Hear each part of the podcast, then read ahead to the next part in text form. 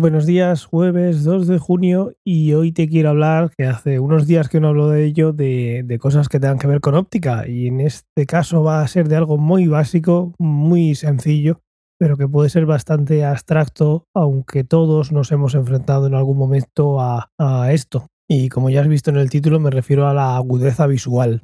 La agudeza visual es algo que nos suelen medir en la óptica y ¿Por qué se mide la agudeza visual? Bueno, cuando hay algún problema óptico, en principio cuando hay algún problema de en cuanto a la óptica del ojo comparada con su tamaño y por lo tanto no enfoca precisamente eh, en la retina, pues esto tiene un impacto en la agudeza visual, igual que si hay algún problema de transparencia o cualquier otra cosa, el indicador más rápido para ver que algo no funciona bien es la agudeza visual. ¿Y qué es la agudeza visual? Pues la agudeza visual no es nada más y nada menos que la resolución, la capacidad que tenemos con nuestro sistema visual de ser capaces de distinguir dos puntos que están muy cerquita. ¿Y cómo de cerca esos puntos? Pues depende.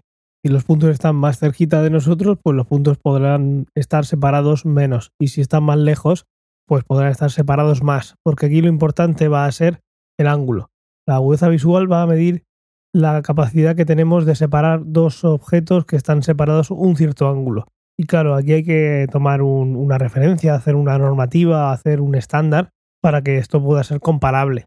Y aquí es donde entran en juego los optotipos, que se llaman, que son eh, esas cartas que nos ponen la óptica a cierta distancia para ver si somos capaces de leerlo. Hay varios tipos y bueno, son muy muy conocidos. Uno, por ejemplo, pues es simplemente letras. Aquí veo la D, aquí veo la P, aquí veo la T. Y esto es perfectamente válido, pero no es tan preciso, porque la P va a tener una forma diferente y, unas, digamos, unos detalles de diferente tamaño lo que puede tener una O o una D o una F. Es decir, la, tipografía, digamos que pues eh, influye demasiado. Es por eso que se inventaron eh, por un lado la E de Snellen y la C de Landot, que son unas letras que os estaré poniendo en la miniatura del podcast para que la puedas ver y si no, pues las puedes buscar también en internet cuando tengas un tiempo. El caso es que estas letras están hechas con muy muy buen ojo para que lo que estés midiendo y cada detalle de esa letra, por ejemplo la E, tenga el tamaño adecuado con el cual queremos ver si esa persona es capaz de diferenciarlo. Si no, puedes separar esos dos puntos que van a hacer que vea para dónde está abierta esa E de Snellen, por ejemplo, o esa C de Landot, pues quiere decir que esa resolución pues no la alcanza. Es muy importante tener en cuenta dos cosas. La agudeza visual se tiene que medir con la corrección. Es decir, si nosotros somos, eh, tenemos una ceguera por ir sin lentillas y sin gafas, bueno, la agudeza visual es una vez que corrijamos ese error refractivo, entonces es cuando haremos la medición de la agudeza visual y la agudeza visual máxima es la que nos va a decir si estamos bien o no. Esto puede parecer de perogrullo, pero no. Si una persona tiene un problema de visión, una discapacidad, va a ser porque esa corrección no le va a aumentar la agudeza visual. Si nosotros tenemos una discapacidad visual sin lentillas, porque tenemos 10 diostrías de miopía y somos ciegos legales, pues seríamos ciegos legales si no pudiéramos corregirnos de una manera, pues como unas gafas, unas lentillas. Como digo, es algo de perogrullo, pero hay que tenerlo en cuenta si conseguimos la máxima corrección posible, lo que hace que veamos lo mejor posible, ahí es donde tenemos que fijarnos a qué agudeza visual llegamos para ver el estado eh, visual de una posible discapacidad o, lo que sea. Dicho esto, que puede, como digo, parecer de perogrullo, pero es importante, agudeza visual es con la corrección. Una vez que tenemos esa corrección, ¿a qué distancia pongo, pongo ese objeto? Pues es importante porque la agudeza visual se suele medir eh, para el infinito, digamos, para cuando objetos están muy lejos o para objetos cercanos, pero sobre todo para objetos lejanos. ¿Y qué se considera el, infinito? Porque obviamente cuando entramos en una óptica, pues el gabinete tiene un tamaño. Pues por cuestiones ópticas y físicas, que tampoco voy a entrar en detalle ahora por no estar mucho tiempo, 6 eh, metros se considera suficiente para estar midiendo la agudeza visual en el infinito, de lejos. Si estuviéramos midiendo la 3, pues podríamos cometer algún error. A 5 también. A 6 se considera ya que es como si pudiéramos poner esa letra eh, a 100 metros. Ya en ese punto nos da igual.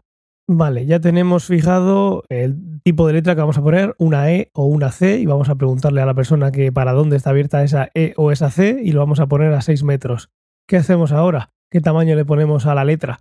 Pues a la agudeza visual normal a la que se supone que todo el mundo tiene que alcanzar para conseguir que tiene una visión normal. Y esto en general es algo bastante estándar porque aunque hay personas, digamos, que pueden medir un metro cincuenta y otras un metro ochenta, eh, por debajo de, la agudeza visual normal que se espera, pues ya puedes tener algún problema de, visión que tenga algún, bueno, pues algún problema en el día a día. Como digo, con corrección y de lejos. Pues la visión normal, que en español se puede decir que es la visión 1, que estás viendo el 100%, o también se dice en Estados Unidos 2020 o 66, consiste en lo siguiente. Tú tienes una visión de 1 de la unidad si eres capaz de ver un minuto de arco de separación entre dos objetos.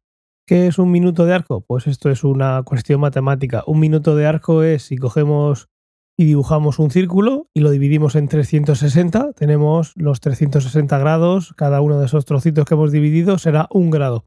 Si el grado lo dividimos en 60, tendremos 60 minutos y ahí tenemos la medida. Aquí en España, cuando miras esa carta, esos octotipos, ves que al lado de cada línea pues pone 1, 1.2, 0.8, así es como se mide la agudeza visual, pero eso es simplemente un porcentaje con respecto a ese 100%, a ese 1, y si por ejemplo estuviéramos en Estados Unidos, pues, o en otras partes del mundo anglosajón se dice 20-20, porque si tienes la unidad estás viendo a 20 pies lo que deberías ver a 20 pies, así que vas bien.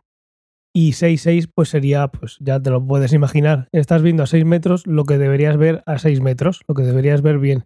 ¿Qué pasa si tienes una agudeza visual de 0,5? Pues eso quiere decir que ves la mitad. O sea, necesitas que esa separación, en lugar de un minuto de arco, la letra, la E, por ejemplo, sea el doble de grande. Una letra que, como digo, te estaré poniendo para que veas. Y son. La letra va dividida en unidades. Son.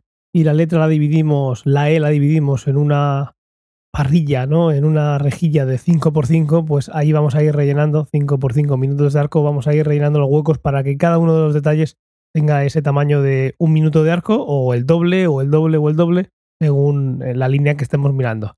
Entonces, si tenemos una visión de 0,5, quiere decir que a 6 metros estoy viendo lo que debería ver a 12, o lo que es lo mismo, a 20 pies debería ver lo que es a 60.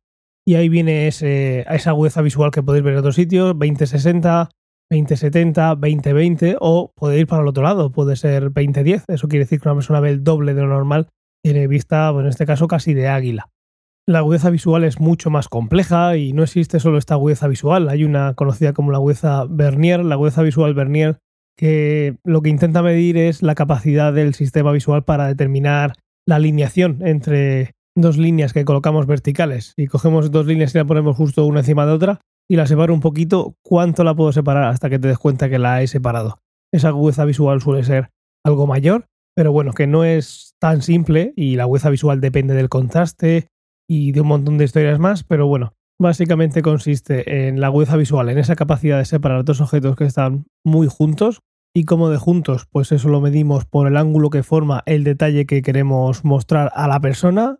Y para eso se diseñaron con una intención muy concreta esa C de Landot y esa E de Snellen para que no para que no haya variabilidad tan grande como puede haber en el abecedario o en números, sino tener algo más, más claro de este objeto tiene unos detalles que son justo el ángulo que estoy buscando, un minuto de arco si es la unidad, medio minuto de arco si quiero que ver si llegas a el doble de agudeza visual que, tendrías y todo esto para cumplir el, estándar teniendo en cuenta que lo vamos a mostrar a 6 metros. En internet hay un montón de páginas web donde bueno, se pueden hacer test visuales. No voy a recomendar ninguna porque estas condiciones no se van a cumplir en casa, entonces es más anecdótico que otra cosa. Tendrían que estar las pantallas calibradas, saber eh, qué contraste hay entre ellas, la distancia, etcétera, etcétera. Entonces, como es más una anécdota que otra cosa, no es algo que vaya a decir, oye, mira, tú te pones esto y lo puedes medir directamente en casa. Es sencillo, pero hay que cumplir unos ciertos estándares para uno poder eh, estar seguro de que lo que está midiendo es lo que tiene que medir. Que sé que no vais a mediros en casa y luego vais a ir a pedir en internet unas lentes de contacto de esa, de esa graduación. O por lo menos espero que no porque el tema ya de ir a una óptica que te gradúen y luego irte a comprarte las lentes de contacto por internet, eso ya. Eso daría para otro podcast y de los largos. Y nada más por hoy. Espero que haya sido interesante y nada más por esta semana también. Cualquier pregunta, duda sobre el tema, ya sabes dónde encontrarme en t.me barra ciencia o ficción. Un saludo, muy buen fin de semana y hasta el lunes.